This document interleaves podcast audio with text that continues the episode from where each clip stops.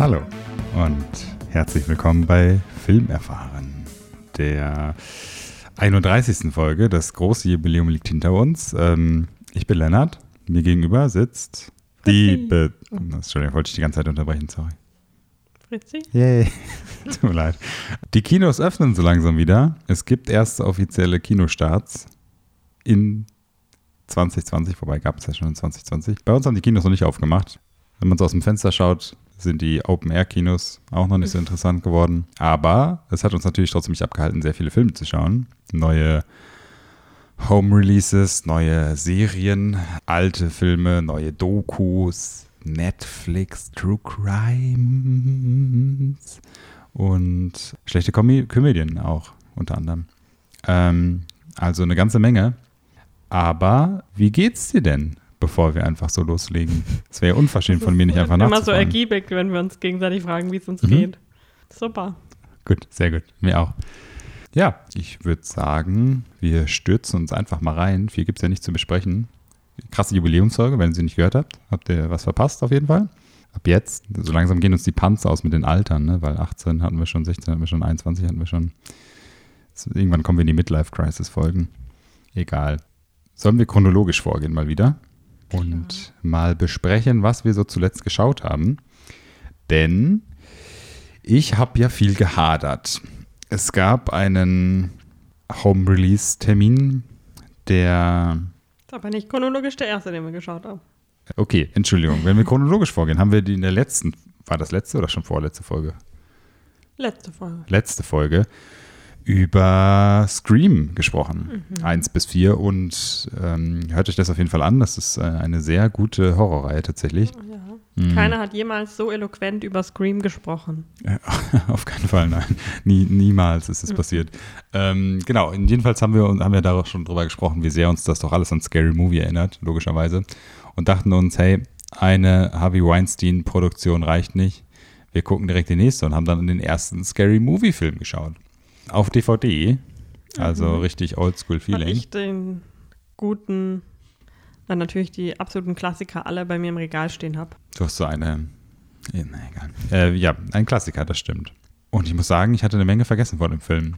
Also, ich meine, also jeder weiß ja, was Scary Movie ist, das muss man jetzt nicht groß erklären und im Zusammenhang mit Screen und so. Ich habe nur vergessen, wie viel sie wie viele andere Sachen sie da doch noch mit reingebracht haben. Also mit diesem What You, I Know What You Did Last Summer und dieser ganzen, dass sie da jemanden, also ne, What They Did mhm. Last Summer, das hatte ich schon wieder komplett verdrängt, dass das in dem Film war. Also als ich es gesehen habe, war mir klar, ich habe es schon mal gesehen und sowas, aber ich habe das eben gar nicht zuordnen können mit dem ersten Teil.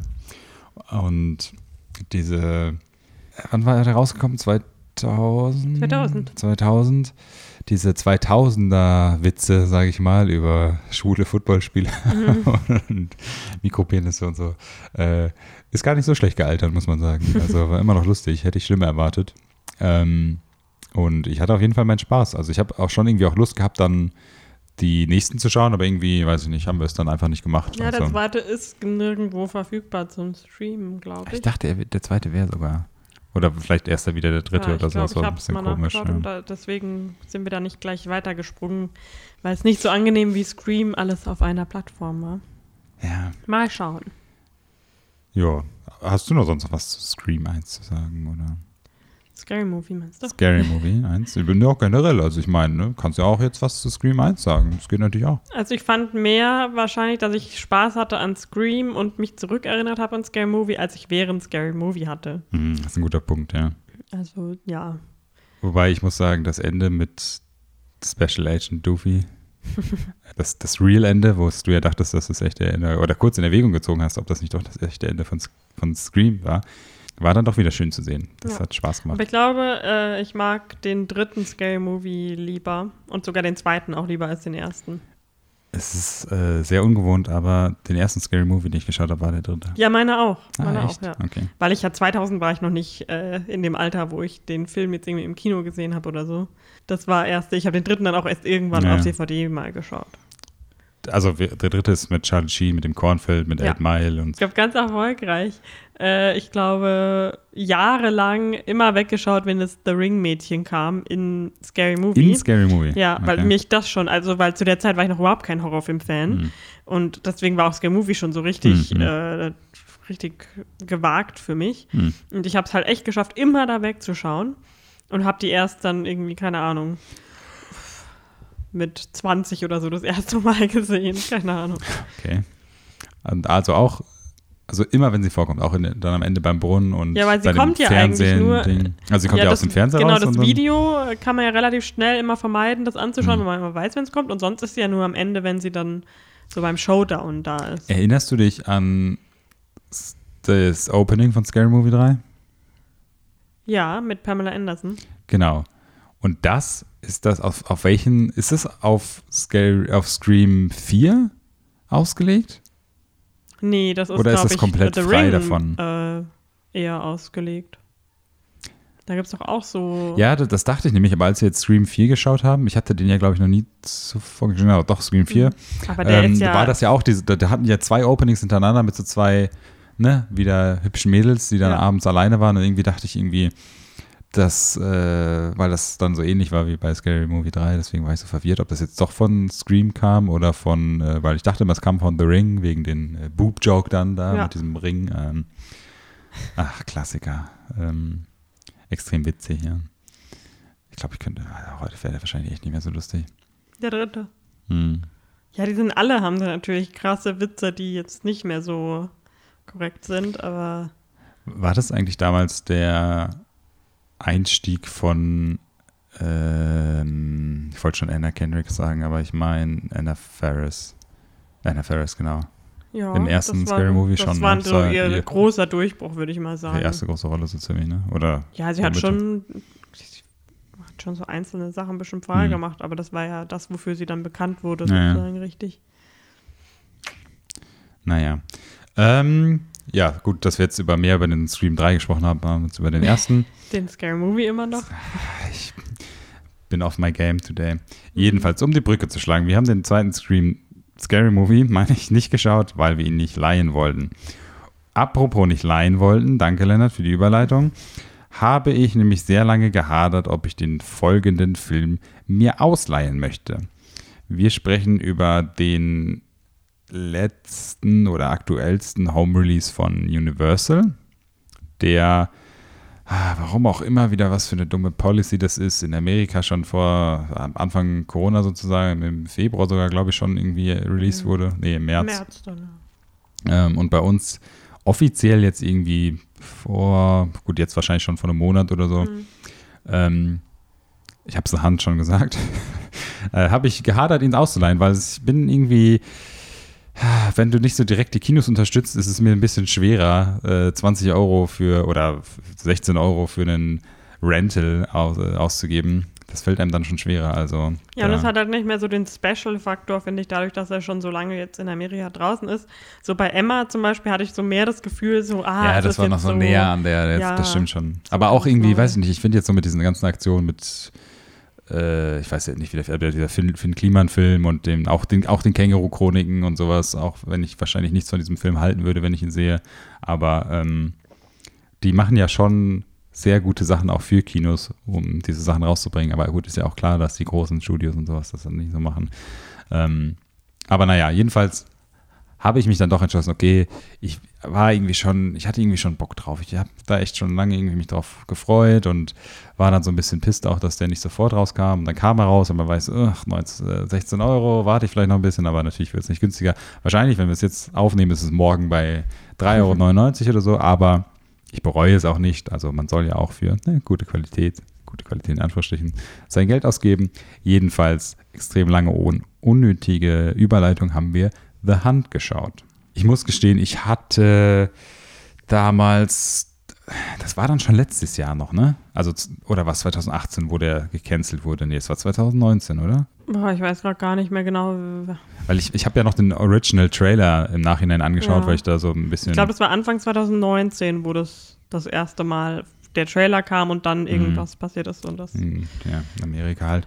Ähm, genau, und ich habe mich halt nur noch an so diesen ersten Trailer erinnert mit dem Battle Royale Hunger Games esken Opening, wenn sie da alle da aufwachen und ähm, dieser Waffen-Dings, der erscheint. Und ich hatte auch gar nicht so, muss ich gestehen, die Ahnung, worum es so richtig in dem Film geht. Also ich glaube, in dem Trailer wird dann schon direkt gesagt, halt, ne, The Hunt, also Menschen jagen und Reiche jagen Menschen, so nach dem Motto. Ähm, aber es hat dann tatsächlich auch nur recht wenig von dieser Prämisse, muss man auch sagen. Ähm, der Film geht irgendwie, also er geht nicht in eine andere Richtung, er ist, ist schon, viel gibt der Film nicht her, er ist eine Blumhouse-Produktion, also der bleibt schon bei dem, was er vorgibt zu sein. Aber ich habe es mir irgendwie anders vorgestellt, muss ich gestehen. Ich hatte irgendwie dadurch, dass ich noch nie, das ist auch so auf meiner Pile of Shame, noch nie diesen Battle Royale geschaut habe, den Originalen, dachte ich, als ähm, Idiot quasi fange ich mit so einem ähm, amerikanisch wach, äh, wach, ähm, weichgekochten, weich, weichgewaschenen, ich kann heute echt nicht mehr sprechen, ich muss gleich an dich übergeben, äh, ne, mit so einer amerikanischen Version davon an, aber das war es dann tatsächlich gar nicht. Ähm, aber wie hat es dir denn gefallen? Ich habe gerade mal geschaut, der Regisseur ist Greg, Greg, Okay, ich übernehme das Wort. Craig Zobel. Ähm, und ich habe gerade gesehen, dass ich tatsächlich schon mal einen Film von ihm gesehen habe. Und zwar äh, Z for Zachariah. Stimmt, den hattest du damals unglaublich schlechter Zombie-Apokalypse-Film mit Margot Robbie, äh, Chris Pine und ähm, Chiwetel Ejiofor. Äh, kann ich gar nicht empfehlen. Den habe ich mal auf, äh, beim Filmfestival geschaut. Und äh, den fand ich nicht gut. Aber zu der Hand, also ich fand ihn prinzipiell, war ich ein sehr großer Fan von der Hauptdarstellerin gesehen. Mhm. Mal was, ich weiß nicht, ob das jetzt auch irgendwie ein bisschen Spoiler ist, für die meisten nicht bewusst ist, man verbringt schon die meiste Zeit mit einem Charakter. Ja. Äh, es ist nicht, es, ich fand, es wurde am Anfang so ein bisschen mehr wie so ein Ensemble-Film dargestellt. Es ist das gar nicht. Hm. Und ähm, die fand ich echt super. Die äh, Krista hieß sie im Film, gespielt von Betty. Betty, Gilpin, Hm. die anscheinend hauptsächlich, glaube ich, aus Glow bekannt ist, was ich nie geschaut habe. Sie ist neben der äh, Alison Brie, glaub ich, Genau. Ja. die äh, zweite Daher Hauptdarstellerin. kommt sie mir bekannt vor. Ich habe auch noch nie Glow geschaut, aber Mhm. irgendwie dachte ich so, ihr Gesicht, weil ich hatte irgendwie dann durch ihre IMDb-Filme so gescrollt ähm, und so ein paar, also ist jetzt auch nicht ja keine neue Schauspielerin, also, also ne, neue Schauspielerin in Anführungsstrichen, die hat ja schon in ein paar auch älteren Sachen mitgespielt, aber auch nicht so richtig, also viele, die ich so nebenbei mal geschaut habe, dieses Rebel Wilson Netflix-Ding Mhm. da und so, aber dann kann ich die daher vielleicht noch, ja. Ja, also ich fand sie war, war eine richtig coole Hauptdarstellerin. Es war Mhm. richtig äh, halt cool, äh, eine Frau in so, so Badass äh, mit allem Möglichen, also sowohl im Handgemenge als auch clever, als auch äh, mit Waffen und so, also aber nicht so eindimensional Hm. zu sehen. Aber diese ganze Prämisse von dem Film, ich weiß nicht, inwiefern der Trailer das schon verraten hat, weil ich dann auch gar keine Trailer mehr dafür geschaut hatte. Hm. Aber ich möchte jetzt einfach darüber reden. Zur Not markieren wir es als Spoiler, weil sonst macht das irgendwie keinen Sinn. Ah, ich glaube, also wir, sagen wir jetzt einfach mal ab jetzt spoilern oder ne, ab jetzt könnten Spoiler Mhm. über den Film schauen. Ich meine, viel gibt es jetzt auch nicht. Mhm. Äh, also wenn wir jetzt sagen würden, dass das und das passiert, wären nicht alle Leute so, was? Hilary Swank spielt mit. Ja. Ähm, Also, Achtung, Spoiler. die, ja. Genau, die Prämisse, dass halt quasi die, weil das ist ja so ein bisschen eigentlich so ein Hostel-Konzept. Das kennt man ja eigentlich aus dem Horrorgenre schon so ein bisschen, so Menschenzahlen oder meinetwegen auch ein Fantasy Island. Menschen zahlen, um anderen Menschen Leid zuzufügen. Und ähm, dass das jetzt der krasse Twist ist, dass das die Liberalen sind, die die Äh, äh, Megahead-Leute, wie, heißt das, die die Republikaner äh, töten wollen und jagen wollen, finde ich halt, das soll so, oh, wow, wow, what sein. Ja. Aber ich finde es halt so ein bisschen arg äh, überspitzt dann, weil es halt einfach auch ich verstehe diese Idee, okay, beides in Extremen ist nicht gut. Ja, genau. Aber ich, für mich ist das Extrem von liberal, liberalen, politisch liberal eingestellten Leuten, Demokraten in, den, in, in Amerika, nicht, dass sie die töten wollen. Also, das widerspricht sich für mich irgendwie so ein bisschen. Das sind halt anscheinend irgendwelche soziopathischen Leute, aber dafür haben sie die, diese Gruppe, äh, die auf Jagd geht, auch nicht gestört genug dargestellt. Also die haben die halt genauso, finde ich, äh, so wie so eine Karikatur dargestellt aus Sicht von Leuten von der gegenüberliegenden Seite. Also so, oh, das sind so die Reichen und die wissen gar nicht, wie es ist, so richtig mhm. äh, Arbeiter zu sein und äh, normaler Mensch in, in der Kleinstadt. Und die sind alle arrogant und was weiß ich was. Und äh, das war irgendwie für mich halt, die, ja, das hat für mich keinen Sinn gemacht, so ein bisschen. Weil wenn, dann hätten sie halt wirklich so ein bisschen mehr soziopathische Züge noch aufweisen müssen, damit das Ganze äh, irgendwie die, die, das besser rüberkommt. Weil so war das halt einfach so ein bisschen lückenhaft. Hm. Und ja, aber ich habe mich natürlich gefreut, dass auch unser Freund von Always Sunny in Philadelphia Stimmt, mit dabei ja. war. Mhm, für drei ja, ganze Szenen. Ich finde, der, so wie er in Always Sunny in Philadelphia ist, hätte mehr gepasst in, zu diesem Charakter, weil da ist er halt wirklich so oft irgendwie irrational und ja, menschenverachtend. Äh, aber da hat es jetzt halt nicht geklappt. Aber in, in das Always Sunny in Philadelphia könnte man aber auch sagen, ist er auch mehr so ein Republikaner, würde ich jetzt mal. Also da ist er jetzt nicht unbedingt äh, so liberal, was zum Beispiel äh, ähm, Homosexualität angeht und sowas. Da ist er irgendwie, oder er flipfloppt so ein bisschen. Ja. Jedenfalls ist er halt super kontrovers. Ähm, das fand ich dann halt irgendwie so ein bisschen komisch. Aber ich war super großer Fan von dieser Hauptdarstellerin, wie gesagt, und der Großteil vom Film ist ja auch eigentlich, wie sie sich da so durchmanövriert. Ja. Und das ist halt einfach schon sehr unterhaltsam, finde ich. Mega, ja, das hat mir auch super viel Spaß gemacht. Also das kann ich auch so unterstreichen. Die hat es auch echt, dadurch, dass sie halt für mich so unbekannt auch wirkt. Mhm. Ich dachte halt, das erste Mal, als ich den Trailer gesehen habe, oder, oder ein Poster, wo sie drauf ist, oder so ein Still oder so, dachte ich irgendwie, das wäre die von American Horror Stories. Die. Sarah Paulson. Nee, die andere Blonde. Die, die, ich, warte, jetzt kommt eine American Horror Story Reference, die mhm. die Hexe spielt die Witch spielt, die immer den Frosch töten muss so. und wieder wiederbelebt. Das ist das einzige äh, was mir einfällt. Ist sie nicht Lily? Lily Rape oder Lily Rabe. Ah, ungünstiger Name. Ähm, ja, halt geschrieben wie Rabe. Ja, schon klar. Ähm, ja, ja, irgendwie, also es, genau, dieses Foto da, das, das irgendwie hat mich das daran erinnert. Also ich weiß nicht, ob sie so ein famous Celebrity Doppelgänger ist und lustigen Instagram-Posts oder sowas, den Team sie artikeln, aber ähm, deswegen dachte ich das auch erst und dann war ich umso verwunderter, als ich das dann, also bevor ich den Film geschaut habe, ist mir das klar geworden, dass sie das gar nicht ist. Ähm, aber es hat wirklich mega Bock gemacht, den Film zu schauen. So, der war auch nicht so lang. Der war anderthalb Stunden oder sowas. Ähm, genau anderthalb Stunden. Genau anderthalb Stunden. Ähm, einfach so, der ist so dahin, der hatte keine Längen, der war unterhaltsam, der war mal lustig, wenn er lustig sein sollte und sowas. Ich fand das Opening, beziehungsweise es gibt eine Eröffnungsszene und dann das Opening, so würde ich es jetzt mal kurz betiteln. Die Eröffnungsszene war so ein bisschen too much, also die hätten sie auch weglassen können, finde ich schon fast. Das hat so ein bisschen, also diesen, diesen Hype, um Hilary Swank aufzubauen als, als Villain oder sowas, war dann so ein bisschen too much, fand mhm. ich. Ähm, und äh, dann dieses Opening, was, sage ich jetzt mal, der Trailer eigentlich zeigt, dieses Battle Royale-eske ähm, oder wie auch immer die das da darstellen wollten, ist halt auch nur, weiß nicht, fünf Minuten oder sowas. Aber es ist eigentlich so, also ich war so ein bisschen verwirrt, wie schnell das dann alles so war und das dann, ich nenne nicht ihren Schauspielernamen, sondern ich nenne ihren Charakter, Yoga Pants, mhm. ähm, sofort nach einer Minute umgebracht wurde und dieser äh, This is Us da und ähm, Eck Baronholz macht es auch nicht so lang. Genau, aber als es dann abgeschlossen war in der Tankstelle, sage ich mal, war das so, das war eigentlich, das war so das perfekte Opening für den Film. Das hat so gut zu diesem Film dann gepasst, was so kommt, weil das war so diese mhm. Mischung aus Ernsthaftigkeit und sich zu ernst nehmen, aber auch diesen Gags und sowas. Das war wirklich das war echt so ein perfektes so, ab da war ich so sold, da war ich so, weil diese erste Flugzeugsequenz, da war ich so, oh, okay, ja. Mhm. Ähm, aber ab da war ich so, ja, nee, ich hab Bock.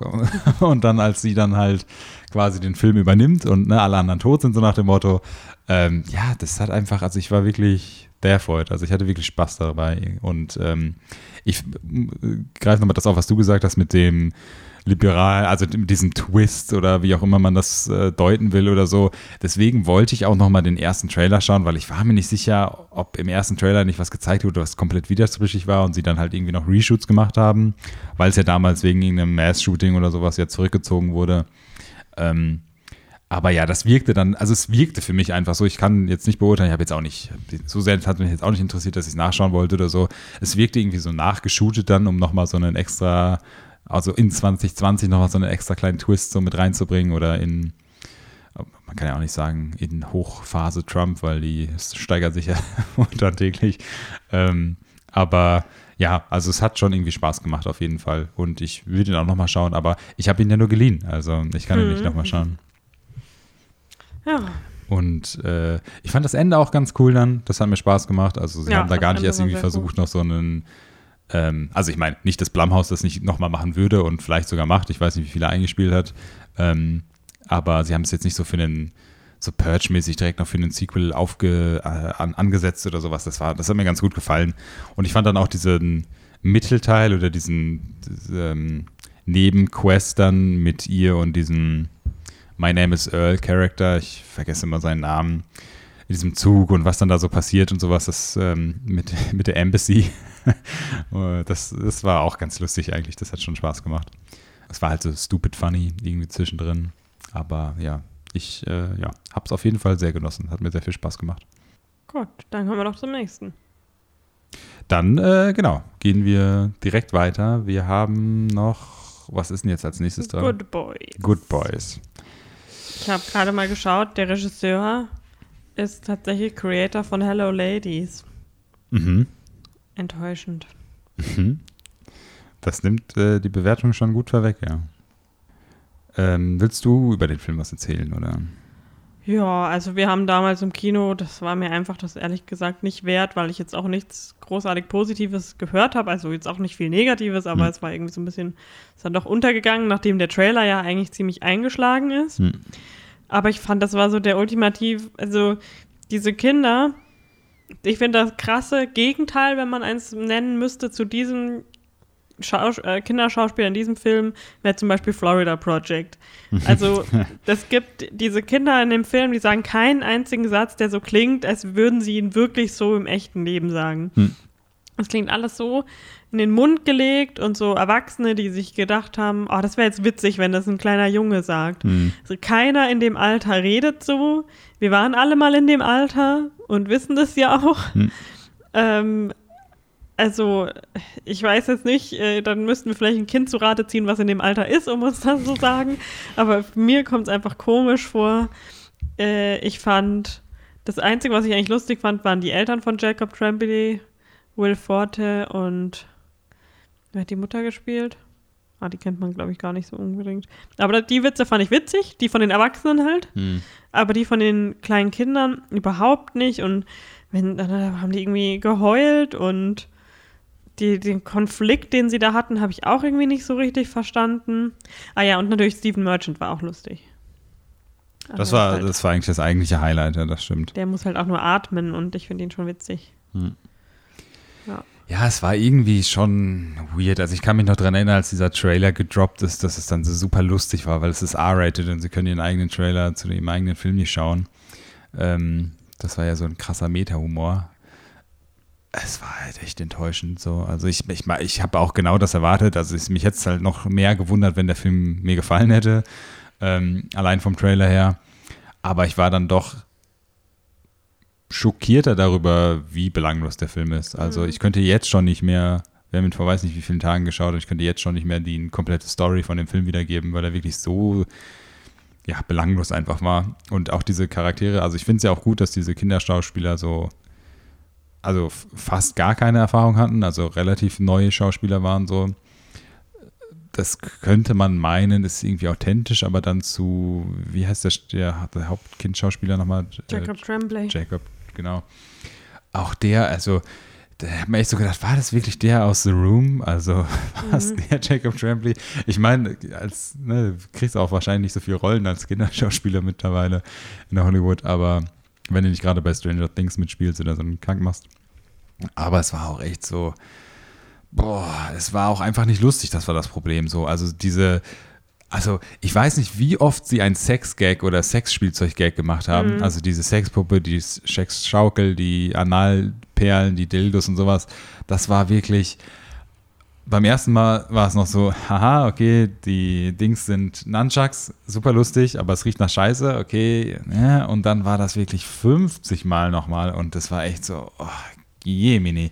Also, das war wirklich so, weil es ja auch so beworben wurde und ja auch Seth Rogen als Producer oder Haupt-Executive Producer oder sowas dabei war. Also du hattest ja irgendwie schon so, gut, sie haben es natürlich, weil alles, wo er dabei ist, irgendwie als das nächste Superbad verkauft. Mhm. Aber es ist halt wirklich auf einem anderen Planeten spielt es. Also das ist wirklich ganz, ja, belanglos einfach gewesen. Also ich, ja, auch diese Story dann mit den, also es geht um irgendeine Kinderparty, wo sie dann mhm. äh, Flaschen drehen spielen und da ist er ja verliebt in einen und sowas. Und wie das danach aufgebaut wird und ich finde es ja auch cool, dass sie dann so einen, am Ende das so zeigen, wie er dann glücklich, glücklich mit ihr ist und dann aber da fünfmal Freundin durchwechselt oder so. Das war witzig, aber insgesamt war das echt auch, und der hat so viele, sorry, dass ich durcheinander rede, aber der hat auch so viele Neben- Handlungsstränge, dass der eine Kind eigentlich Sänger werden will, weil er aber es ist irgendwie uncool. Der Haupthandlungsstrang ist irgendwas, dass sie irgendwelche Drogen ja. von so Nachbarinnen, also ja. ich glaube, wenn ich als Kind irgendwie in dem Alter mir irgendjemand gesagt habe, da waren Drogen drin oder so, da wäre ich sofort schon da heulend einfach nur zu meiner Mutter gelaufen, weil aber ja, das konnten sie doch nicht, weil die haben doch die Drohne kaputt gemacht. Also es war auch irgendwie so, sie haben halt wirklich so, keine Ahnung, du warst mal bei dem Drehbuch äh, VHS-Kurs so nach dem Motto. Also so kam es mir irgendwie vor. Okay, wir haben irgendwie, also es musste die Drohne vorkommen und dass sie Molly bekommen von diesen zwei Teenagern. Was soll passieren? Na, ist doch logisch. Sie fliegen die Drohne, um die Mädchen anzugucken, beziehungsweise da kommt auch du kurz der Freund rein, um zu gucken, ob sie sehen können, wie jemand küsst, damit sie küssen lernen können. Ah, klar, okay, gut. Und dann müssen sie nämlich zur noch eine neue Drohne kaufen, aber wir müssen das irgendwie so aufbauen, dass da irgendwas Lustiges passiert. Okay, sie laufen über den Highway und dann kommt nochmal Steve Merchant und die Sexpuppe geht kaputt und dann haben wir die Sexpuppe auch nochmal reingemacht. Genial! Und irgendwie so fühlte sich der ganze Film an. Deswegen, äh, ja, war das leider so gar nichts, würde ich jetzt mal sagen. Ähm, aber dafür ich meine, das eine Mädel und der Vater haben ja auch in dem dann folgenden Film, den wir geschaut haben, das ist richtig Hintergrund. Mhm. Ja, perfekt. Äh, haben beide in Booksmart auch mitgespielt und dann mhm. wir haben Booksmart nochmal geschaut. Ähm, cause why not? Also. Ja. Ihr wisst ja, dass wir große Fans waren im, beim Kinostart. Ja. Und dann dachten wir uns, im Moment mag ich das immer ganz gerne, einen Film zu schauen, wo ich einfach weiß, das ist eine sichere Wette. Safe Bet, ja. Ja. Ah, stimmt, ich habe, ja, mhm, ja, nein, sorry. Reden wir über Booksmart, genau. Ja. Ähm, immer noch Olivia Wildes Regiedebüt, noch hat sie keinen weiteren Film gemacht, ist schon in The Works, so ich das mal mitbekommen habe, aber ja. ähm, genau, der ist, ist ja von 2019 noch, mhm. ja. Ähm, ja, und ähm, er ist immer noch so lustig, wie er beim ersten Mal war kann man auf, also kann ja. ich auf jeden Fall so unterschreiben. Ich hatte immer noch sehr viel Spaß mit dem Film. Ich bin ja auch ein sehr großer Caitlin-Diva und Beanie Feldstein. Beanie Feldstein-Fan. Mhm. Ähm, ich, ähm, es gibt auch jetzt äh, Beanie Feldsteins neuen Film. Ich weiß nicht, ob es den in Deutschland auch schon zum Streamen gibt. How to Build a Girl. Der soll sehr gut sein und auf einem tollen Roman basieren. Mhm. Deswegen müssen wir mal Ausschau halten, ob es den vielleicht schon. Ich habe meinen Trailer geschaut, ja. Sollte der so gut sein? Ich dachte, so schlecht Ja, also ich habe halt gesagt, äh, äh ich habe halt gehört, dass der Roman sehr äh, beliebt ist und sehr gefeiert. Hm, okay. Ich habe ihn selber noch nicht gelesen. Hm. Ich wollte sie nochmal in, ich würde gerne nochmal äh, Bird Box schauen und einfach nochmal ihren Evil Twin sozusagen zu sehen. Sie hat, spielt auch bei Bird, äh, bei Bird Box, was habe ich gesagt, bei ähm, äh, Call me Ladybird. Ladybird. Sorry. Call me Lady Bird. Habe ich gerade echt Bird Box gesagt, ne? ja, Okay. Bei Lady Bird spielt sie Lady doch auch. Bird Box. Lady Bird Box spielt sie doch auch mit. Ähm, da ist sie doch, Mhm. da streitet sie sich doch mit ihr. Ich glaube, sie kommt nur in der Szene vor oder so, wo sie sich mit der mit Dings streitet und dann. Kommt schon noch mehr von dem Film vor. Die spielt ja ihre beste Freundin. Stimmt, ja. Also. so, ja, ich habe hab den sich einmal ja nicht gesehen. ohne Grund Ja, ja, ich habe ihn leider nur einmal gesehen. Ja, ich, Ähm, äh, aber irgendwie mit- war ich nicht so ein riesen Lady Bird-Fan, deswegen, ich, wir hätten ihn schon ja öfters nochmal. Also der einzige Grund, warum ich es nochmal schauen wollen würde, ist natürlich The Tide. Aber Also ich ansonsten hab das- ich- mag ich zum ihn auch noch Beispiel mal schauen, Booksmart einfach viel lieber, weil Lady Bird war halt so, der war mir nicht witzig genug, Der aber auch nicht halt auch- dramatisch genug. Also der der war war halt so mehr nicht, so Coming-of-Age-mäßig so. Ja, das ist ja eh nicht immer so meins. Naja, Ich bin halt schon immer erwachsen gewesen. genau. Ähm, Booksmart, ja. Ähm, grandioser Film. Mhm. Also, der hat wirklich auch, auch da wieder so jungen Schauspieler mit sehr wenig Erfahrung teilweise, also vor allem in den Nebenrollen. Ähm, und diese Charaktere mit dem Barcelona, Ja. ähm, Theater Kid und Ja, ähm, den liebe ich. Und ich finde aber auch einfach halt, dass bei dem Film das so ist, dass die Teenies nicht, also keiner von denen wird irgendwie komplett als doof dargestellt. Und das war zum Mhm. Beispiel in den frühen 2000ern bei die, den American Pies und so, wurden die Teenies ja quasi als die letzten Neandertaler immer dargestellt, Hm. äh, die alle noch super dumm sind und eh noch nichts können. Hm. Und Booksmart ist halt, also jeder einzelne Charakter, egal wie kurz er nur da vorkommt, hat irgendwie auch, wird auf mehrere verschiedene Art und Weisen gezeigt, mindestens irgendwie zwei verschiedene Facetten von einem Charakter, auch wenn es Ja. jetzt zum Beispiel diese Theater Kids sind, die gar nicht so viel vorkommen, aber trotzdem ist man sogar bei denen zu Hause und so. deren Familie sieht. Ja. Ich liebe es einfach, wenn sie da reinkommt und der, der die Ehefrau quasi spielt von dieser Murder Mystery Party, dann so seinen Monolog macht. Ja. Äh, ja, und das mag ich halt an dem Film so, dass, dass man da irgendwie, ja, die, die zeigen zwar die Art und Weise, wie es unangenehm sein kann und wie unangenehme Situationen entstehen, äh, was einfach normal ist. Immer, also egal ob man Teenie ist oder erwachsen ist, kommt man in komische Situationen, wenn man zwischenmenschliche Beziehungen äh, hat. Und das machen sie aber halt ohne die Charaktere irgendwie bloßzustellen oder die Witze auf deren Kosten zu machen. ja. Da sind so viele Witze drin, aber die sind nicht auf, ja, auf den Kosten von irgendeinem der Charaktere. Mhm. ja. Das finde ich gut. Ja, das stimmt. Es ist, ja, es ist einfach. Shakespeare in Shakespeare in the Park, King Lot. Because that's what you did Ja. last year when I was in Barcelona. Ähm, ja, ich mag halt einfach so, also ich liebe halt einfach die beiden in den Hauptrollen. Ähm, die die, ähm, Chemistry zwischen den beiden ist halt einfach super. Und ich bin auch einfach ähm, wirklich sehr großer Fan. Also was der Film halt wirklich gut kann, ist halt, wie du schon sagst, so genug ausreichend Licht auch noch auf die ganzen Nebendarsteller zu, zu, Mhm. zu werfen und auch die alle nochmal so in ihrem Charakter Detail zu zeigen. Ah, Entschuldigung. Ähm, und es ist einfach so witzig. Also der Film hat mich jetzt auch beim, das war jetzt das zweite Mal, wie wir ihn geschaut haben, hat er mich auch immer noch so sehr zum Lachen gebracht. Das war wirklich ähm, witzig. Genau. Dann kommt schon unser nächster Rewatch oder müssen wir die? Ja. Ja, ne? Ähm, Birds of Prey and the Fantabulous Emancipation of One Harley Quinn. Finde ich einfach immer noch kriminell underrated und äh, underappreciated. Mhm. Ähm, also, ich fand es immer noch mega unterhaltsam. Ich finde die Kostüme immer noch einfach fantastisch, besser als in den meisten anderen Ja. äh, Superhelden slash Supervillain-Filmen. Also, ich bin, ich will, ich habe ja jetzt mit dem Nähen angefangen. Mhm. Fun Fact. Ich bin drauf und dran. So weit bist du schon in der Quarantine. Ja, ich bin echt drauf und dran, mir so eine goldene Latzhose zu Mhm, nähen.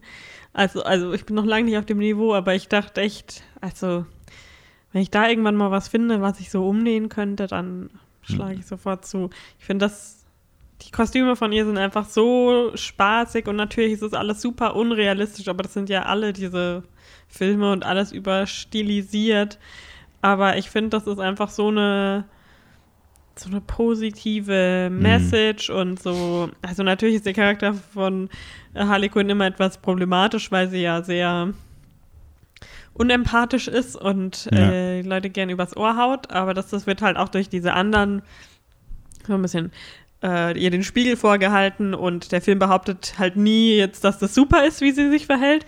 Es ist lustig anzuschauen, aber halt man hat irgendwie Kontext dazu, was ich immer ganz gut finde, hm. was zum Beispiel bei Suicide Squad oder so sehr gefehlt hat und ja, ich finde es einfach klasse. Danach hat man irgendwie, fühlt man sich, finde ich, so ein bisschen empowered und will am liebsten gleich mal ein paar Gewichte heben, damit man irgendwie hm. auch so strong und badass wird oder so ein bisschen Kickboxen oder so.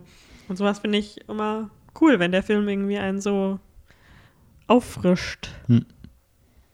Auf jeden Fall. Also ich, das Wichtigste quasi zu sagen ist wirklich, wie underappreciated dieser Film ist. Das muss man schon sagen. Ich, wir fanden ihn ja auch damals auch, mhm. als wir ihn in Dolby Atmos gesehen haben, äh, schon mega gut. Und ich bin auch wirklich Riesenfan von dem. Und ich kann auch wirklich leider auch, also wirklich auch leider, weil ich es wirklich einfach nicht verstehen kann, so diesen, nicht diesen Hass, aber dieses. Äh ja, es, es, sind halt einfach die Leute nicht ins Kino gegangen, um den anzuschauen. Ja, schon, aber ich, der hat auch gar nicht so gute Kritiken bekommen, habe ich so ja. das Gefühl, weil ich finde so dieses dieser Deadpool-Vergleich, dem er so hinterherhinkt und sowas. Also selbst wenn man ihn mit Deadpool vergleichen will und diesen äh, over the top und dieser kritischen, also kritischen Anführungsstrichen äh, Harley Quinn-Figur dann im Vergleich zu Deadpool und so. Aber ey, ganz ehrlich, wenn ich jetzt nochmal den ersten Deadpool schauen würde, ist es auf jeden Fall der bessere. Also Harley Quinn ist einfach besser.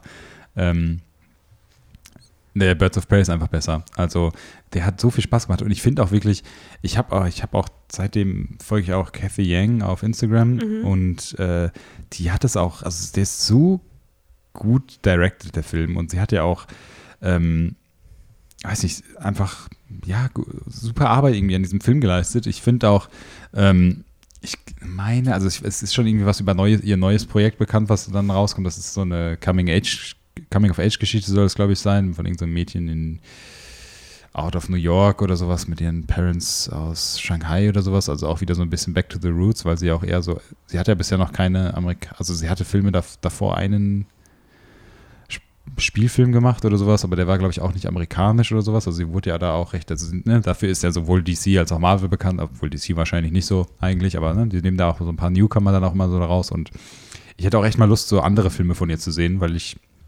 ähm, ja, bin da echt, also bin echt großer Fan von ihr geworden, irgendwie so.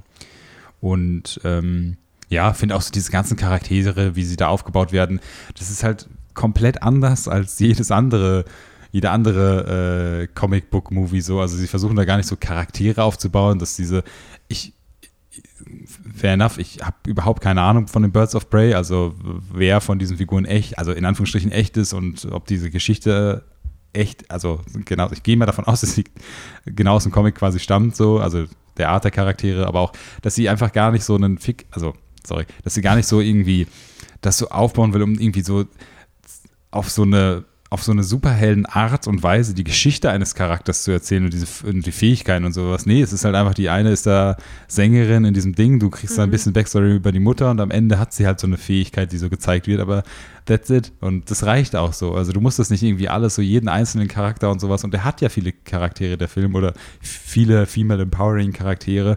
Und da wird halt einfach nicht so, also komm, wir bringen die, wir etablieren die halt lieber als Charaktere statt als äh, Superheldenrollen, was sie eigentlich sein sollen und sowas. Und das funktioniert einfach viel besser. Und ich liebe auch, ich weiß ihren Namen jetzt nicht mehr, aber diesen De Detective, ähm, Perez, die dann äh, einen halben Film in diesem T-Shirt rumläuft mit I mhm. shaved my balls for this aus dem Evidence Room oder sowas.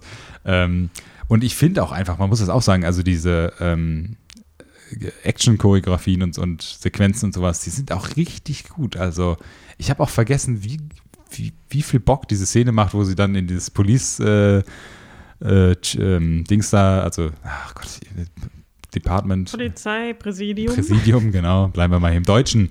Ähm, wie sie dann da so reinläuft und sowas und diese einfach lustige Glittershow, also mhm. ohne um das jetzt abwerten zu meinen, ähm, es macht einfach Spaß. Ich habe einfach wirklich Spaß mit diesem Film und ich, es tut mir leid für die Leute, die nicht so viel Spaß haben mit dem Film ja. wie ich, weil wenn man sich. Also Ihr tut uns leid, okay?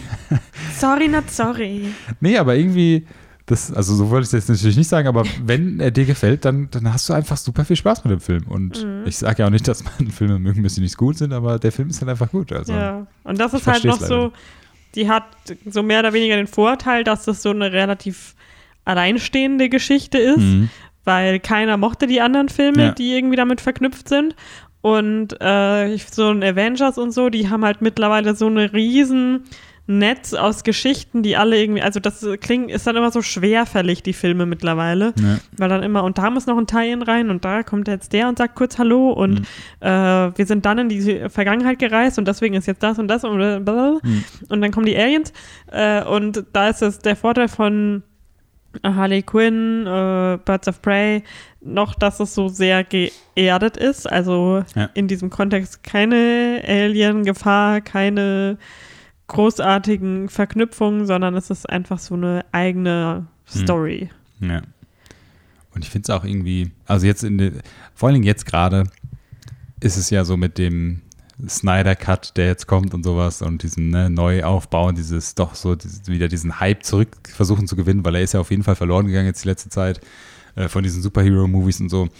Finde ich auch einfach, sollte man sich mehr an diesem Film orientieren. Also, Mhm.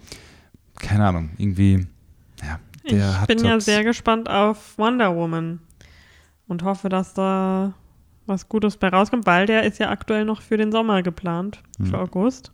Es hängt viel an Tennant ab, ja. Ähm, ja, wobei ich war auch nie so der Riesenfan vom ersten Film, meine ich, wenn ich mich richtig erinnere. Also Ja, ich finde ihn halt einfach auch. uns spätestens seit dem Quarantine äh, Musik. Äh, so, ja, aber dafür kann ja der Film nicht. Nein, natürlich nicht. Nein, sie passt ja auch perfekt in die Rolle und sowas, alles gut. Und sie ist ja auch einer der besten Teile vom DC-Universum, also neben Harley Quinn. Ja. Ähm, aber ja, ja, ich freue mich schon drauf. Ich bin halt auch einfach nicht so der Chris Pine-Fan und da Nein, er ist aber auch nicht der Mittelpunkt des Films. Also, Natürlich nicht, nein. ich, ich finde den Trailer, den kann ich einfach immer wieder schauen. Und dieses Lied ist ja, wie du weißt, mittlerweile, also aus dieses instrumentale, ähm, wie heißt Black Monday, Ja. ist auch ja auf meiner Workout-Playlist mittlerweile, weil es einem einfach so, ich weiß nicht, ich finde den Trailer, der hat mir richtig gut gefallen, aber Okay. da ist die Fallhöhe natürlich sehr, Mhm. sehr hoch. Ich wünsche dem Film nur das Beste. Ähm, hast du das eigentlich mitbekommen? Also, um im Anführungsstrichen Birds of Prey abzuschließen. Ja. Ich meine, Snyder Cut hast du ja mitbekommen, dass er jetzt nächstes Jahr auf HBO kommt. Bin ja gespannt. Sie stecken ja nochmal 30 Millionen, glaube ich, rein in Reshoots und, und CGI, äh, Mustache-Entfernung oder so. Ähm, aber hast du das mit ähm, Josh Trank mitbekommen? Weil der, also ich muss ja sagen, ich war so ein bisschen gehypt auf diesen ähm, Capone-Film, den er jetzt rausgebracht hat. Ich weiß gar nicht, ob der in Deutschland auch schon verfügbar ist. Keine Ahnung. Äh, ich habe aber dann doch weniger Lust bekommen, ihn zu schauen, als ich es ursprünglich dachte. Ähm, aber ich hatte irgendwie, ich dachte irgendwie, das wäre so das perfekte Ding für Tom Hardy gewesen, aber so was die ersten Sachen, die ich gehört habe. Ich schaue ihn mir aber noch, an, bestimmt. Ähm, jedenfalls hat der Wir ja damals. mal Bronson schauen. Ich glaube, der ist gut. Ja, das glaube ich auch, ja. Äh, wie, der hat doch damals Fantastic vorgemacht, äh, Fantastic, Fun. Fun Fantastic. Ähm, und da gab's, da gibt es wohl auch so eine Mini-Anhängerschaft, die so den, den Trank-Cut fordert, habe ich dann ge ge gemerkt. Und er hat jetzt nochmal so ein öffentliches Statement gemacht, dass er es nicht machen will und sowas. Und ich finde das auch so ein bisschen witzig, weil der einfach, der hat sich ja damals so krass mit Hollywood verscherzt, weil er ja so öffentlich dagegen gewittert hat, wie, wie schlimm das ist, als Cre Creative so eingeschränkt zu werden und dass das Studio gesteuert ist und so. Und hat er dann, wurde jetzt nicht geblacklistet, aber er hat jetzt lange Zeit nicht mehr so richtig gearbeitet in äh, prominenten Sachen und so. Und das habe ich nur so mitbekommen, wie er dann halt so gesagt hat, nee, das will er gar nicht und sowas, dass ähm, das nicht retten kann. Und irgendwie, ich habe so das Gefühl, der kann sich auch nicht eingestehen, dass der Film halt auch einfach, also das ist jetzt so Gossip-mäßig, ne? Aber ich habe so das Gefühl, er kann sich auch einfach nicht eingestehen, dass er irgendwie einen damals nicht so guten Film gemacht hat oder sowas. Oder se- selbst, also, ne? Was man auch machen würde, wäre der Film halt einfach nicht gut. Und das ist auch nicht unbedingt immer nur Schuld des Studios. Ich finde es nur lustig, weil er dann jetzt vor kurzem so, so einen, gerade in die jetzt, also es war so ein bisschen ungünstig, weil er halt so gesagt hat, ja, und der hat dann irgendwie nochmal auf Twitter oder sowas nochmal so gegen das Studio gewettert und so gesagt, ja, und der wäre auch viel besser gewesen, hätte er seine Casting-Choices bekommen, weil er wollte auch, dass Susan Storm von einer schwarzen Schauspielerin gespielt wird und nicht von, äh, ich habe den Namen vergessen, ähm, Ach so, Dings, also von, Kate Mara. ja, genau. Und das war so, ja, ja, also Diversity ist ein großes Problem in Hollywood, aber was hätte das an diesem Film Susan geändert und dieser Storm, was- Story? Die heißt doch anders, oder nicht? Heißt sie nicht Susan Storm? Also Invisible Woman, also ne, Ja. du weißt, wen ich meine. Der ist doch Susan Storm, oder? Bin ich jetzt Hm, vielleicht. Ich weiß ja, Mr. ich bin Fantastic, Susan Storm, für mich The Thing existiert nur und der alte Mr. Nee, wie heißt der Fire Dude nochmal? The Flame. Human Torch. Human Torch. Fantastic. Schauen wir es kurz nach, aber ich bin mir ziemlich sicher, dass es Susan Storm ist. Ja, Sue Storm. Yes. Reed Richards, Johnny Storm, Ben Grimm. Und mein persönlicher Liebling, Victor von Doom. Ähm, Gut. aber genau. So, wir haben noch was ganz, ganz anderes geschaut. Mhm. Ein Oldie, Die- Okay. den ich noch nie geschaut habe. Ich auch nicht. Aber schon immer mal schauen wollte, vor allem in letzter Zeit. Irgendwie bin ich da öfters drauf gestoßen, aber er war nie irgendwo verfügbar und jetzt haben wir ihn doch gefunden auf äh, Sky Ticket. Marie Antoinette von Sofia Coppola, Mhm. weil ich auch, ich glaube, ich bin da erstmalig so wieder drauf aufmerksam geworden bei The Beguiled, äh, als der rauskam, dass ich den mal schauen will, weil ich da doch ein, ich bin ein kleiner Fan davon und von Virgin Suicides. Ich habe nie Lost in Translation geschaut, aber äh, fand sie immer so ganz interessant, auch in Interviews und so. Mhm. Und der sieht natürlich, ich mag also eigentlich immer ganz gerne, wenn so ähm, Period Pieces mit so Popkultur so gecrossed werden Mhm. oder irgendwie anders und ein bisschen ähm, ja überspitzter äh, interpretiert werden, so Favorite-mäßig. Und dann haben wir Marie Antoinette geschaut. Wir sind beide, glaube ich, sehr äh, ungebildet, was die ganze wahre Geschichte dahinter angeht oder die tatsächliche Zeitgeschichte und die Periode generell. Ja, aber ich weiß noch, dass ich viel damals im Geschichts... Also wir haben mehr darüber gelernt, über französische Revolution und sowas, Ja. als über deutsche Geschichte oder sowas. Was, was ja okay. Also, Ich kann mich halt jetzt nicht dran erinnern, ob wir da mehr oder deswegen... nicht drüber gelernt haben. Ja. Aber ähm, natürlich, wir kennen The Gist, dass sie geköpft wird. Hä? Ja. Und natürlich Let Them Eat Cake und All That Jazz. Mhm. Aber trotzdem, also man, ich habe jetzt von dem Film auch nicht erwartet, dass er mir die wahren Ere- Ereignisse äh, genauso darstellt, sondern es war mir ja schon klar, dass da viel kreative Freiheit genommen wurde und äh, frei interpretiert wurde und vor allem auch was die Mode angeht und so wurde, glaube ich, viel sich an den wahren Trends orientiert mit einem sehr modernen Twist. Mhm. Und das war halt auch der, also der Film hat jetzt ja auch keine wirkliche Handlung im Sinne von ein Konflikt taucht auf, der gelöst werden muss, sondern man verfolgt einfach so das Leben von dieser jungen, Österreicherin. genau. Und ich finde, im Vordergrund stand halt einfach so dieses Ästhetische, die Kostüme anzuschauen, diese äh, typische, das, es ging ja die ganze Zeit um diese Dekadenz einfach, um dieses Hm. ausschweifende Leben ohne diesen Konsum, ohne Hinter, also ohne große Substanz, sondern einfach nur das Leben genießen in vollen Zügen, Geld ausgeben für alles, was schön ist, äh, egal ob es Nutzen bringt oder nicht. Hm. Äh, ganze, die ganzen kleinen Törtchen und äh, Gebäcke, Macarons werden gegessen. Alles ist aber farblich immer aufeinander abgestimmt. Äh, die Landschaft oder die, ähm, der Garten von Versailles wird in Szene gesetzt. Die, das Theater, äh, die Bälle, das ist halt alles irgendwie der Hauptfokus gewesen. Mhm. Und das habe ich mir auch vorher so gedacht. Also es war jetzt nicht so, dass ich mir dachte, das wird jetzt der dialoggetriebenste Film aller Zeiten. Hm. Da ist vielleicht dann eher sowas wie The Favorite, wenn man da drauf Lust hat, Hm. zu empfehlen. Aber ich, und ich glaube, wir hatten, wir fanden ihn auch durchaus sehr unterhaltsam zwischendrin, so die Beziehung zwischen ihr und ihrem Mann äh, von Jason Schwartzman gespielt.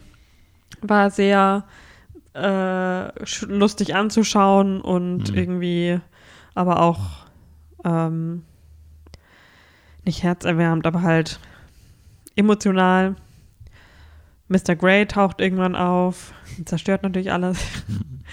äh, ja, aber ich hatte auf jeden Fall meinen Spaß damit. Ich hätte fast so, so was der, wie, wie es vom Trailer her schien, dachte ich, dass noch mehr so Musik eine Rolle spielen wird. Also dass das äh, einen Kontrast geben wird mit äh, Popmusik und den Bildern, aber das war jetzt gar nicht mal so viel der Fall, mhm. aber das fand ich jetzt auch nicht so schlimm. Ja. Wie fandest du es denn? Ich kann schon so ziemlich alles unterschreiben, was du auch gesagt hast. Also ähm, ich war von wann ist jetzt 2009, 2006 irgendwie so. Also der ist ja auch schon ein bisschen älter. Mhm. Habe ich, also wenn ich mich jetzt nicht täusche. 2006. Sechs, ja. Ähm, und das, ähm, weiß ich nicht, mir, mir, kommt das alles gar nicht so alt vor. Ich weiß auch noch, dass ich die Trailer öfter mal oder immer mal irgendwas vom Trailer gesehen habe und wie du auch schon meinst, dass Musik und diese Modernisierung, auch dieser Mode und sowas ähm, eine große Rolle spielt, auch wenn die Musik dann vielleicht eine kürzere Rolle spielt, fand ich das an sich schon ganz interessant und ich fand das auch so, ähm, wenn man das dann so betrachtet, als was der Film eigentlich ist, also dieses ähm, in Anführungsstrichen äh, Biopic kann man jetzt nicht sagen, aber die, die Charaktergeschichte von Marie Antoinette ähm, funktioniert das schon gut. Also das hat schon Spaß gemacht, ähm, beziehungsweise war interessant zu schauen. Und dann auch die wirklich, also, ne, das ist ja so klischeehaft, aber wirklich die Entwicklung des Charakters dann mitzuverfolgen und wie sich das dann alles so in die Wege leitet, fand ich ganz gut. Mir persönlich was niemals Ziel des Films war, hat trotzdem irgendwie so ein bisschen Background zu der allgemeinen Geschichte dann gefehlt. Ähm, also auch das Ende des Films ist nicht das, in Anführungsstrichen, Ende der Geschichtsbücher oder sowas. Also das hat recht wenig, sage ich mal, zeigt das dann vom, also es bleibt, sage ich mal, auf dem Fokus von ihr tatsächlich und man bekommt einfach auch nur das gezeigt, was sie gesehen hat, so nach dem Motto. Also du kriegst diesen Blick nach außen gar nicht einfach, weil sie ihn natürlich auch nicht hatte oder sich dafür nicht interessiert hat. Ähm, ich war positiv überrascht, dass äh, Rosemary ähm, Roseburn. Roseburn, sorry, ich war verwirrt wegen Rosemary's Baby. Ähm, Roseburn mitspielt. Ähm, mit der kann man auch nie was falsch machen. Also die kann mhm. auch jeden Film aufwerten. Durch ihre lustige Art. Ähm, ja, ich fand äh, quasi schon wirklich äh, erstaunt, wie witzig das dann war mit ihr und Jason Schwartzman, die der Handlungsstrang quasi. Ähm, aber ja, also war gut, ihn jetzt mal geschaut zu haben. Auch großer Auftritt von äh, Tom Hardy natürlich. Mhm, richtig. Ja, war krass, wie was für eine kleine Rolle er damals mhm. hatte einfach. Also was für einen Stellen er hat ihn auch fast gar nicht erkannt. Wenn 2006 noch. Er sieht aber, also ich finde, er sah noch schon genauso aus, wie Tom Hardy aussieht. Aber. Ja, schon, aber er war, er ist da so mit seinem Kostüm und so, mit der Perücke ist er schon sehr untergegangen im Rest vom Cast einfach. Diese Perücken auch, ja. Naja. Ähm, ja, genau. Das äh, war leichte, lustige Unterhaltung mit ein bisschen Bildungshintergrund. Auch mhm. wenn ich mhm. müsste mal noch mal den Wikipedia-Artikel lesen, weil das Ende kam mir schon sehr weird vor, was in Bezug auf die Realität. Habe ich ja gemeint, dann noch, als wir ihn fertig geschaut haben, dass ich mir das so ein bisschen suspekt vorkommt als Geschichtsprofi, der ich nun mal bin. Ähm, ja, ähm, ansonsten Jetzt haben wir noch zwei, eine Serie geschaut oder eine Documentary Series. Mhm. Und, aber lass uns doch mal kurz, obwohl, weiß nicht. Wir haben auch noch einen anderen Film angefangen. Aha. Wir hatten wieder ein, oder Moment, du hattest ein äh, Chatroom-Flashback. Mhm. Äh, treue Nein, Hörer erinnern war, sich. Der war einfach nur schlecht. Okay. Treue Hörer erinnern sich an Chatroom, den wir vor ein paar Folgen gesprochen haben, wovon wir das erste Drittel oder so geschaut haben. Nein, wir haben leider wirklich zwei Drittel, glaube ich, geschaut. Echt so viel? Ja. Ja, weiß ich schon gar nicht mehr. Wäre nicht mehr viel gewesen. Ähm, was man ausgehalten hätte, ja. Hm. Naja, jedenfalls haben wir ähm, den Schacht angefangen oder The Platform mhm. oder wie auch immer der, was ist das, Spanisch oder so, ne? Spanischsprachig, aber ich weiß gar nicht, ob es Spanisch mhm. oder äh, Fauxpas, Fauxpas. Jedenfalls, äh, um die Story kurz zu machen, äh, wir haben ihn dann nicht fertig geschaut, weil er dir nicht gefallen hat. Du warst, das war nicht so der Film, den, der so. Ja, Spanien. Spanien. Ähm, also ich möchte es ja. nicht falsch darstellen, ne? aber also ich verstehe nicht, nicht, also ich finde ihn jetzt das, was wir gesehen haben, natürlich, ich sage jetzt nicht, das ist ein schrecklicher Film oder so, aber für mich ist das ein Kurzfilmkonzept das Konzept von dem, also ich kannte das Konzept auch davor, du anscheinend nicht, weil du so, du hattest mir dann gesagt, ah, das ist ja interessant. Das Konzept von dem Ja. Film oder war das schon ein Konzept, in, Nein, das was Konzept du schon von bekannt ist? Nee, nee, genau, das kannte ich nicht. Genau. Genau, und das wusste ich halt davor schon, was so, dass, dass diese Plattform runtergeht und immer weniger essen. Und für mich ist das halt einfach ein Kurzfilmkonzept. Das äh, hätte meinetwegen in einer halben Stunde gereicht, das so zu beleuchten. Weil so wurde es einfach nur ganz schnell, ganz ekelig, ganz auf eine nicht, nichtssagende und nicht, ja, nicht weiterhelfende, nicht der Story weiterhelfende und nichts aussagende Art. Ähm, und da war ich erstmal, glaube ich, einfach nicht in der richtigen Verfassung, um das zu schauen, weil das war wirklich einfach irgendwann nur noch eklig und ich finde halt, das Konzept gibt nicht so viel her für einen langen Film. Das stimmt schon, ja. Ich habe, weiß gar nicht, ob ich das erzählt habe, ich habe noch fertig geschaut. Mhm. Ähm, ich bin großer Fan von dem Konzept. Ähm, ich bin ja auch. Und ihr Schauspieler waren auch alle super, also daran Ja, nein, es also auf gar keinen nee, Fall. ist ja auch vollkommen okay. Ich verstehe aber auch diesen Kritikpunkt, den du hast. Also, dass es, dass es einfach ein Kurzfilmkonzept so ist. Und das merkt man auch, wenn man den ganzen Film geschaut hat, finde ich. Also, es ist halt wahrscheinlich auch einfach, weil ich glaube, so von der Art her, also in den Kurzfilm gepackt, wäre das schon perfekt gewesen, so wie es ist. Ähm, ich schätze aber auch dadurch, dass es dann halt wirklich eine Netflix-Produktion ja auch schon war, ist es halt einfach nicht möglich oder Ja. das verkauft sich einfach nicht für Netflix, sage ich mal. Und deswegen haben sie es halt vielleicht, also deswegen wirkt es auch, also auch der gesamte Film, wenn du den gesamten Film gesehen hast, wirkt er auch sehr gestreckt. Mir gefällt aber dieses Konzept wahnsinnig gut. Ich kann diesen Ekel oder dieses Eklige komplett verstehen. Ich finde, es passt so ein bisschen zu dem Konzept trotzdem und zu dem, was es auch über die Gesellschaft oder sowas zeigen will, dann irgendwie. Aber ähm, Was ich mir auch vorstellen könnte, wäre ein Serienformat. Halt irgendwie, keine Ahnung, fünf Folgen. weil dieser ja, eine, aber- ja, gut, ich weiß nicht, um, Series. wahrscheinlich verfolgt man den Mann bis zum Ende des Films, den Hauptcharakter. Mich hätte halt mehr andere noch interessiert, irgendwie. Also, dass man zum Beispiel, weil sie sprechen ja dann manchmal nach unten oder nach oben und dass man in einer Folge halt auf der einen Person und in der nächsten Folge dann aus der anderen Perspektive oder so. Naja, Sowas fände ich halt einen interessanten Ansatz. Aber so hat es nicht für mich funktioniert und das kann auch meiner Meinung nach, ich bin ja großer Horror-Fan und ich habe an sich jetzt auch nicht Probleme mit so Themen wie Kannibalismus zum Beispiel, was natürlich in dem Film sehr Mhm, viel mhm. vorkommt. Ähm, weil einer meiner Lieblingsfilme ist Raw, der komplett nur über Kannibalismus geht, aber halt auf eine ganz, ganz andere Art und Weise. Man sieht zwar auch genauso viele eklige Sachen und so, aber die sind halt ähm, nicht so nicht so konstant, sondern halt effektiv Mhm. eingesetzt an, an wichtigen Punkten im Film Mhm. und haben wichtige Aussagen. Und da war das halt mehr so Gore for Gore's sake, so ein bisschen. Da würde ich jetzt irgendwie, das, also das finde ich jetzt nicht so, dass es so for Gore- Gore's sake war. Also ich finde, sie, sie bringen das dann schon ganz gut. Also ich finde nicht, dass es so als, als einfach bewusstes Gore eingesetzt wird. Also ja, eine Stelle würde ich dir vielleicht zustimmen, aber ansonsten finde ich das eigentlich nicht, weil das schon immer auch viel auf die Charaktere dann ähm, Auswirkungen hat, diese ganzen Sachen, und das dann eigentlich auch ganz gut in diese Charakterentwicklung von denen reingeht. Und was mich am Anfang aus, also nicht nur am Anfang, sondern was mich die ganze Zeit, wo wir geschaut haben, sehr gestört hat, ist, dass sehr viel gesagt und nicht gezeigt wurde.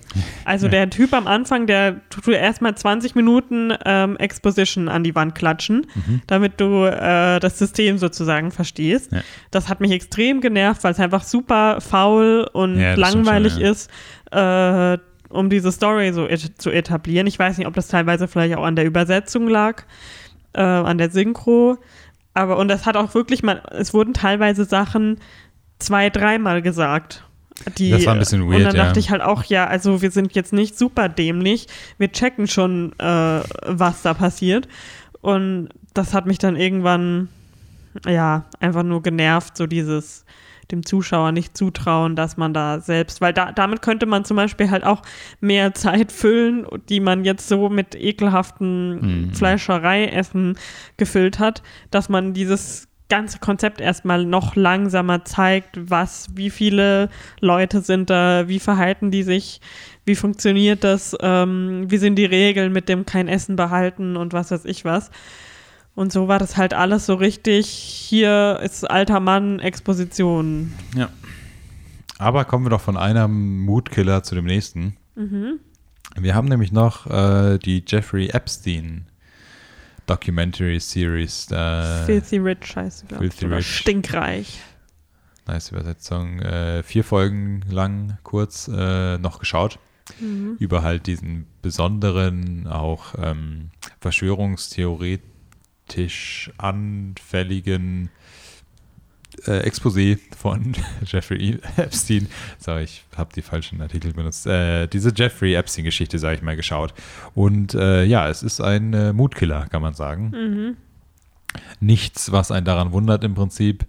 Ich kannte auch so ziemlich alles schon, was in dieser Dokumentation. Ich habe damals mal irgendwie so, weiß nicht, auf Reddit oder so einen ganzen Thread davon durchgelesen. So eine Deep Dive gemacht ins, ins Dark Web quasi. Ähm, nee, aber also für mich war da jetzt wenig Neues dabei. Ich fand es auch ein bisschen, ähm, also dafür, dass ich glaube, das wurde bis letztes Jahr noch produziert, also logischerweise bis letztes Jahr noch produziert, aber auch viel einfach noch danach noch irgendwie Zeit in, ähm, gemacht, bis es ja auch jetzt erst rausgekommen ist. Und irgendwie fand, hätte ich dann, also auch dadurch, dass Netflix-Produktionen jetzt schon so eine Art von Stellenwert so ein bisschen haben, wenn man jetzt an Making a Murderer denkt und ähm, nee, wie, das andere war von HBO, wie hieß denn das nochmal? The Jinx? Ja. Das war krass damals, ja, nee. Aber irgendwie habe ich, hat mir das Ende so nicht so richtig gebracht. Also es war so null Erkenntnis irgendwie. Das war einfach, also sie haben es tatsächlich einfach nochmal genutzt, um es zusammenzufassen. Und ich meine, es ist ja auch gut, dass sie jetzt nicht auf Verschwörungstheorien eingehen oder sowas. Das finde ich auch generell komplett gut. Aber irgendwie, weiß ich nicht, war das so ein bisschen seltsam, das anhand des, dem Ende der Geschichte dann einfach so abzuschließen, das Ganze fand ich so ein bisschen komisch. Also ich fand es jetzt nicht schlimm oder sowas, das ist halt die, die Story. Ähm, Ja. Aber ein bisschen mehr hätte ich jetzt noch so erwartet, keine Ahnung. Aber dann lass uns doch mal das, was wir geschaut haben, abschließen. Denn wir haben, glaube ich, schon letzte Folge auch schon darüber gesprochen, dass wir Defending Jacob oder Verschwiegen. verschwiegen äh, geschaut haben. Die neue Apple TV Plus, Apple TV, Apple TV Plus, Apple TV. Keine Ahnung. Ich glaube, ein Plus kommt dann vor. Apple Plus TV? Weil Plus Apple TV. Plus. Ähm, nee, äh, die neue Apple TV-Serie geschaut haben. Ähm, mit unserem Favorite It-Kinderschauspieler. Insert Name hier, I Jaden. Danke. Und äh, Captain America. Chris Evans. Und Michelle Dockery. Genau. Ähm, Michelle Dockery.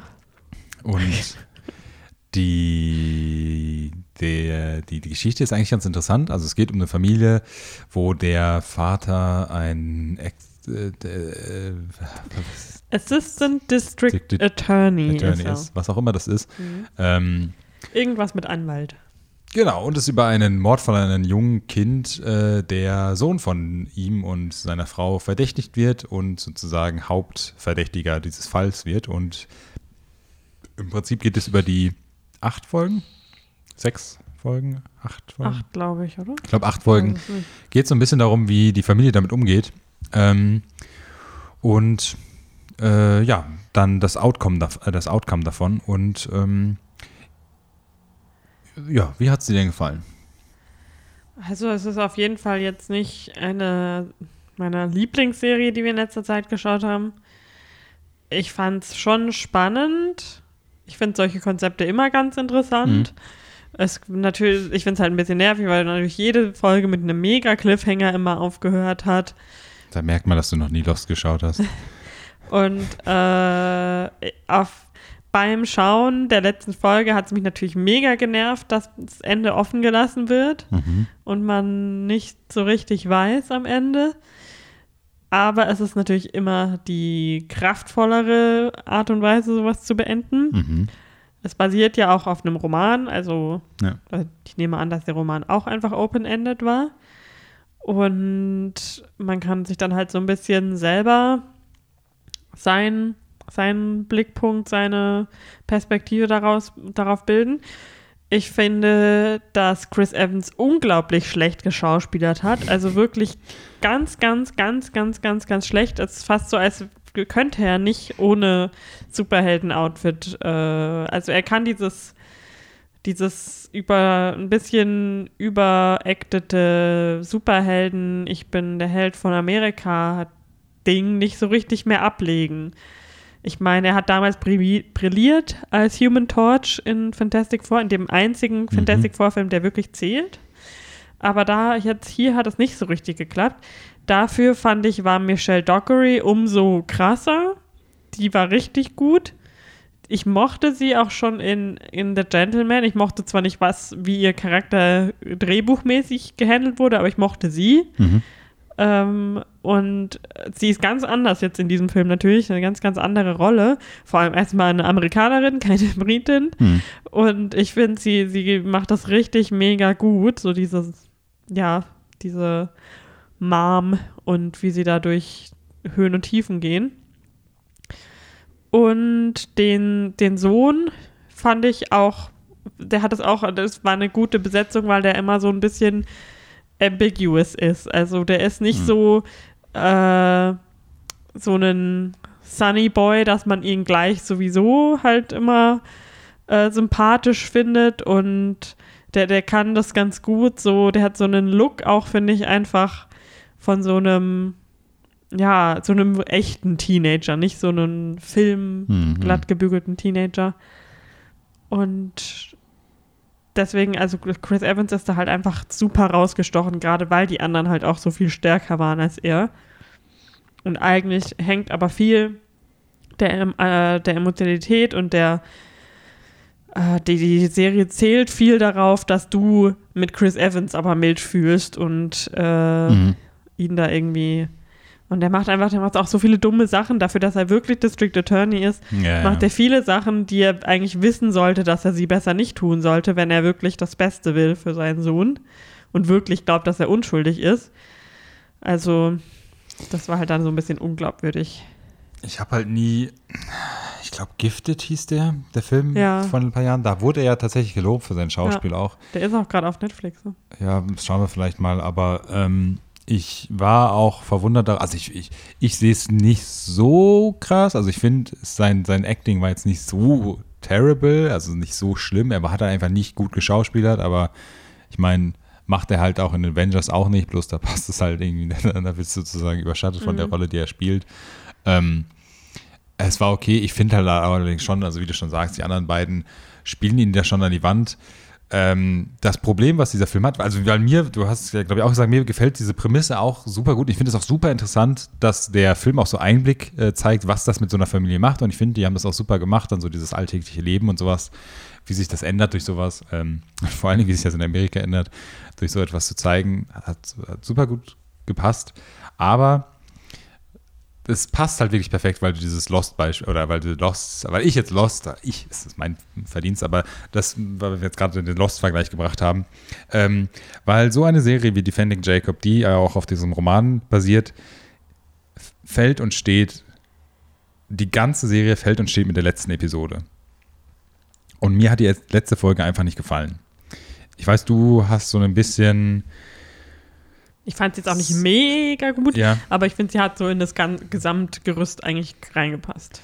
Ähm, ich würde es nochmal kurz abschließen, weil ich würde gerne noch mal ein bisschen spoilern. Ähm, an sich finde ich, war es schon eine gute Serie. Man muss auch sagen, dass es jetzt wahrscheinlich, muss man auch sagen, eine der schwächeren Apple TV Plus Serien ist, die gerade out there sind. Also wir haben immer noch nicht die, also nicht, dass das jetzt die bessere wäre, aber diese M. Night Shyamalan Serie, dieses The Servant. The Servant, dieses Good äh, America oder sowas. Da gibt es ja auch noch so eine, so eine Episodenserie aus irgendwie, wo auch Kuman Nanjali oder sowas noch was mitgemacht hat und nee, John Peel nicht, aber also so ein paar, ne, also die geben ja ziemlich viel Freiheit in manchen Sachen.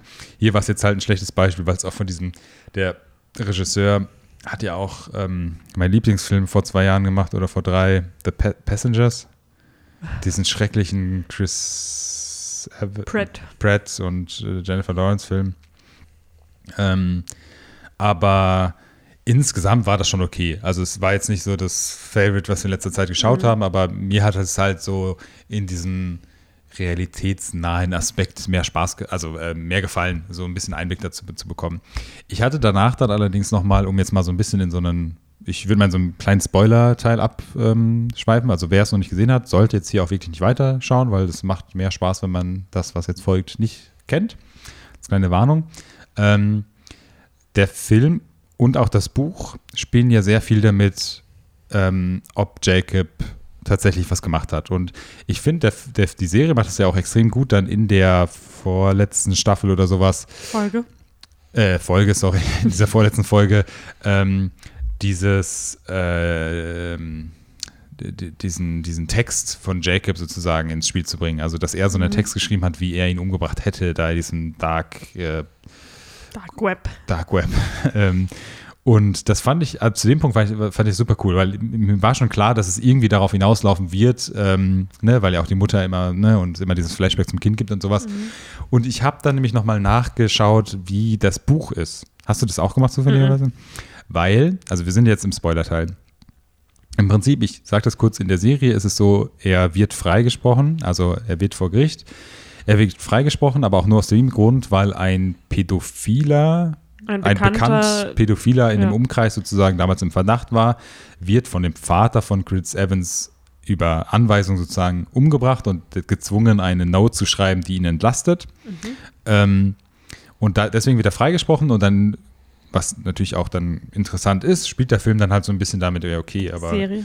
Serie, sorry, spielt der Film so ein bisschen, äh, die Serie, die Serie so ein bisschen damit, did he really do, do it? Ja. Ähm, und die Mutter, die ja auch super gut schauspielert, ähm, äh, oder ne, der Charakter einfach einfach gut ist, ne, bringt das halt noch so ein bisschen mit rein und ähm, dann gehen sie ja noch nach äh, Mexiko. Mexiko und dann passiert nochmal, ein Mädchen verschwindet, mit dem er unterwegs war, taucht dann wieder auf und dann ähm, ja, ist die Mutter der Meinung, er hat es getan und ähm, zwingt ihn sozusagen dazu, mit, ihr, mit ihm drüber zu sprechen, während sie dann das Auto letztendlich in eine Wand fährt.